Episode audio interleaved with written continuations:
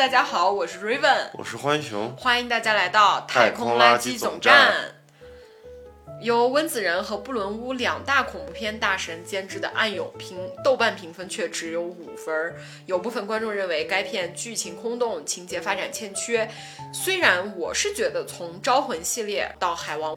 温子仁作为导演的短板已经非常的明显，但在这部电影中，我认为这个片儿竟然还挺有看头的。总体来说，是一部难得的回归恐怖片本身的恐怖电影，呃，让我想到了温子仁导演在拍《Lights Out》的时候的那种激情。其实温子仁拍恐怖片儿，从《招魂》之后的恐怖片，我是都不太欣赏，甚至他的《海王》，我也觉得。呃，效果不佳。你要说温子仁有没有拍恐怖片的能力的话，他肯定是有的。毕竟《招魂》在那儿已经立了标杆了。好像《电锯惊魂》也是他的。哪一部《电锯惊魂》？第一部吧？没有吧？嗯，因为我之前有看过他的介绍。他可能参与过制作吧？导演应该不是他的吧？是他的，不是他的。啊，具体就不知道。如果有知道的观众，欢迎在评论区留言哦。因为我们每一次聊电影的时候，都不是像其他博主那么严谨的，需要前期查资料呀什么，我们都是想到啥说啥的。呃，没想到吧，这就是 NTP 和 NFC 的风格。我们全靠记忆力。今天的状态就意味着我们能播出什么状态，完全不会为了呃录一集播客把我们自己。呃，调整一下呀，如何如何啊？就是很放松的跟大家聊一下，呃，话题扯远了。就是温子仁这个，他拍的电影，你说好看吧？其实还可以。我觉得大家不满意的地方，可能也就是这部剧套路反转没有达到预期。嗯，但你要说好不好吧？嗯，吃多了那种突甜了，甜着甜着突然酸一下的饭。我觉得一直酸的饭也还行，毕竟没有说给你带来特别大的 生理上的影响，呃，能接受。而且这部剧也是继承了温子仁一贯的特色，看不见啊，不像西方他们传统的恐怖片总要给你弄一个实体的鬼出来，啊，让他做作恶呀，怎么怎么样。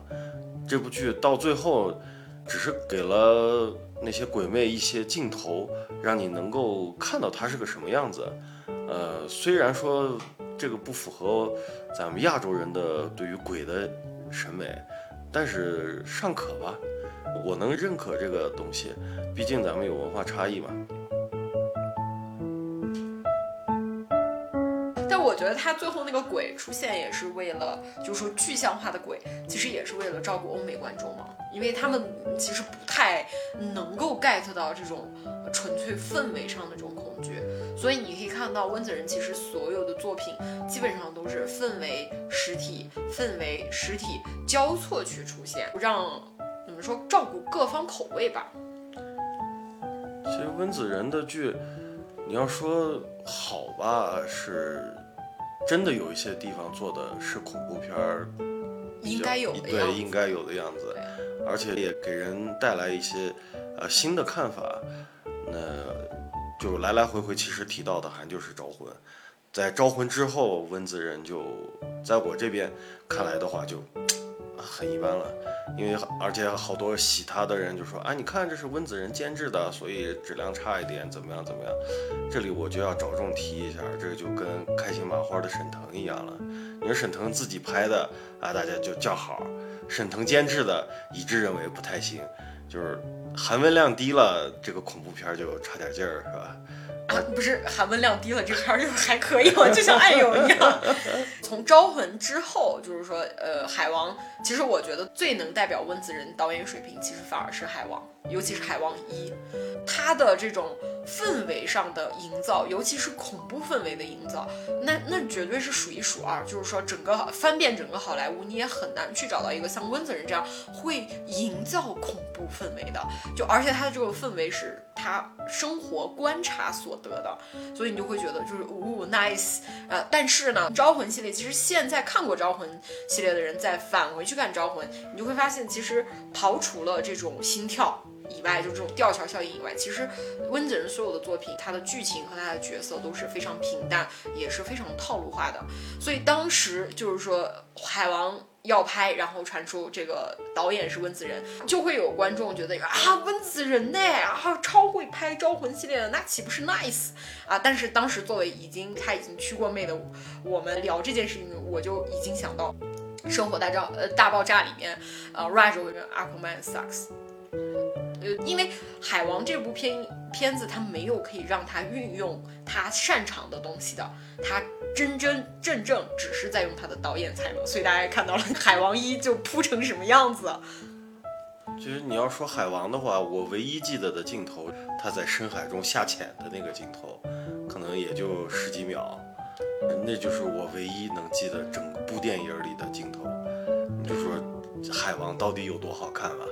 你要说大场面的话，那你不如从中国随便请一个导演，把你的那个大场面拍的，让你所有的西方人都得拍手叫好，是吧？张艺谋点我，你报什么账号得了呗？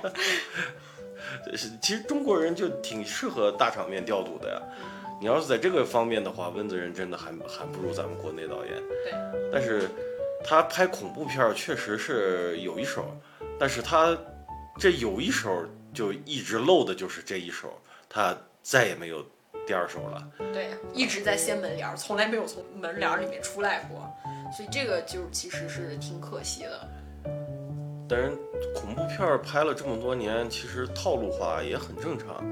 嗯，你就说现在你让零零后去看《午夜凶铃》，他们也会觉得这个有啥意思啊？啊，接个电话就怎么样怎么样啊？看个录像带就怎么样怎么样？现在没有录像带了，对，就这种恐惧离他们太远了。对啊，啊，我是觉得这个，呃，温子仁拍的所有恐怖电影里，其实在这个上面运用比较好，就是《Lights Out》。我是一个九零后，我觉得九零后大家都有那种声控。走廊灯的那种体验吧，就是那种哎，你拍一下这个就亮了，亮了以后，只有那一道光会带给你一点点温暖，带给你一点点希望。然后那个灯灭了以后，你会觉得就是哦，那个黑暗来自人类基因本能那种对黑暗的恐惧，一下子就涌上心头。所以这种恐怖，他真的玩的很好的。对，就是半夜两点钟回家，在走廊里面的声控灯亮了。你是有预期的，知道它在一定时间之内它会灭掉。如果它灭的这个时间超过你的预期了，你的恐惧感自然而然就上来了，然后就开始拍手跺脚，各种尝试。哦，就算是你预期到它灭了，它在你预期的时间内灭了，你也会不断的拍手，不断的跺脚，让它重新亮起来。因为人人对于这种习惯性的东西都天生的有。呃，恐惧感的嘛。对，咱们恐怖片好多的来源也都是这样，所以就恐怖片这个东西真的很难玩。那个时候《死神来了》第一部放的时候都惊为天人，后来也就拍着拍着，大家也都习惯这个套路了，也就玩烂了。你现在大家又喜欢克苏鲁这种未知的恐惧，拍来拍去好看的也就那么一两怪奇物语》就是。佼佼者，拍到第四季了吧？应该，对，马上就要大结局了。对，大家对他的期待值也就慢慢降下来了。第一部的时候都觉得，哇，不错，不错，不错。因为他其实《怪奇物语》好在好在哪里，在于主角不会自己去作死，他的智商和他的这个逻辑推理能力是一直在线的。啊，那么其实《暗涌》也是一样，里面的主角他不会说是。呃，刻意的去找死，他知道那个东西有问题以后，他会想办法去解决这种问题。比如说那个小男孩，他很紧张的点就在于他知道那池子水有问题，所以他爬上那个跳板去接近那一池水。嗯，人就会有一种安全，但是他又没有完全安全，这种不和谐感也会带给人这种紧张感嘛。因为这个还是说就是。呃，恐怖片一一向以来的套路，就是观众你自己知道，你不论是发生什么事情，你自己都是安全的。以前是希望看到里面的角色去犯傻，明知山有虎，偏向虎，偏向虎山行。呃，好多片子也都是这个样子的。哎，明明两条路，A 这个路已经明显看到有什么 sign 这样的东西了。你就非要去走 A 这条路，B 明明看起来很安全，你就是不走。后来拍反转拍的多了，就是呃看起来安全的那条路会把你干掉。那你说现在再再怎么反转，没办法反转了，就按看起来安全的那条路就是安全的，那人逃出去了，完事儿了。嗯，就所以说就恐怖片很难拍，拍到现在你就说他这个套路用了这么久，得个五分就还行了。给人的观感来说的话，我是觉得他这个片子还是比较偏向家庭温情这个方面，但是拍又拍不过日本人。日本人在家庭温情的这个恐怖片儿里面，我觉得是算是很顶尖的了，因为日本人对于情感戏的描写真的很强。嗯，就算是午夜凶铃，最后也得给你弄个温情结局。对。虽然是反转的，咒怨也给你来个温情向，对，所以就很强这个方面。你看过家叶子女士经历以后，谁不同情加叶子女士啊？对不对？对，就是那些受害者，其实你到最后就觉得，他们就是自己去找死的，活该吧？只能说是。对。当然，这咒怨最后也就是因为加叶子过于滥杀了，就烂掉了。对。不光是在那栋那栋房子里面了，他甚至我觉得他的穿梭在全日本。对对对。对，现在的恐怖片其实也在探索这种东方式的这种恐惧。就亚洲怪房真的不是白讲的，就是任何东西它都要卷到顶点。你比方说，就是说二三年比较，我觉得是比较优秀的恐怖片，比如说《当邪恶沉睡时》，那个片子反而还原了两千年《咒怨》录像带版的那种恐惧感。其实你要说东方的话，从《逃出绝命镇》是吧？这样的就都是很东方的片子。你不知道恐惧的来源，但是你知道处处都充满了违和感。对，嗯，咱们其实从小看的国内的恐怖片，当然港台居多吧，呃，其实都是这个样子。只要是鬼不出现，你就会觉得就还好。但是你。得知了背后的原因的话，你就会背后一凉，就，嗯，其实到现在为止，我觉得加椰子女士最可怕的就是在医院的那个镜头，就至今都非常印象深刻。两个警察在那个医院的那个病房门口不是在聊吗？哎，出现了一个女人，然后这个女人就从他俩的背后进到那个病房里面了，就问你恐不恐惧？对，只有旁观者的角度才能知道当时的情况的，这样的，就是你就会想，我是不是也曾经被鬼经过过？这种代入感就很足。其实这样看来的话，方文明对于恐惧感的这个来源还真的是挺不一样的。我觉得从大白鲨开始，西方的这种恐惧感主要来源于这个身体伤害，因为那个就是你逃不掉嘛，你要如何去逃避伤害你的这个伤害源？呃，当然这是恐怖片的一个类型了。呃，到后面不是有各种变异的嘛？其实代表作不就是沙旋风嘛？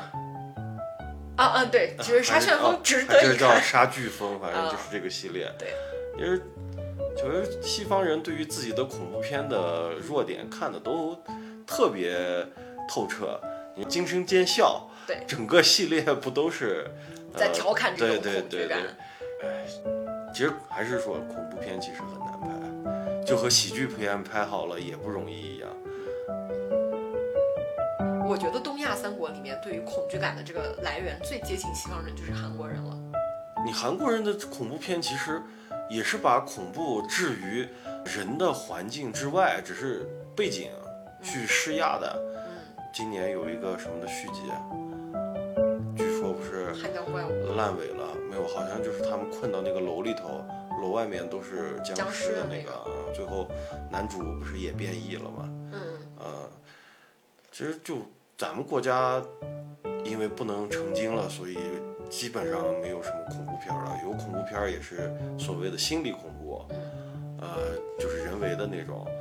但是韩国的恐怖片给你营造一个末日，你在那个末日里面生存，如何生存啊？人性的体现啊，怎么样怎么样？你要说，在这个暗涌里面也有体现啊，父亲对于子女的爱啊。不如说是父亲对于自己力量的渴望吧。一开始肯定是这个原因了，因为男性嘛，就是失去力量以后就，呃，焦虑死亡。对焦虑，要不然也会年危机啊有中年危机。对，这个事情每个男人都会经历一次的，呃，所以就不用着急，不用着急，多搞点面霜。对等着自己经历中年危机的时候，有可能会跟暗涌里的这个父亲选择截然不同的道路啊。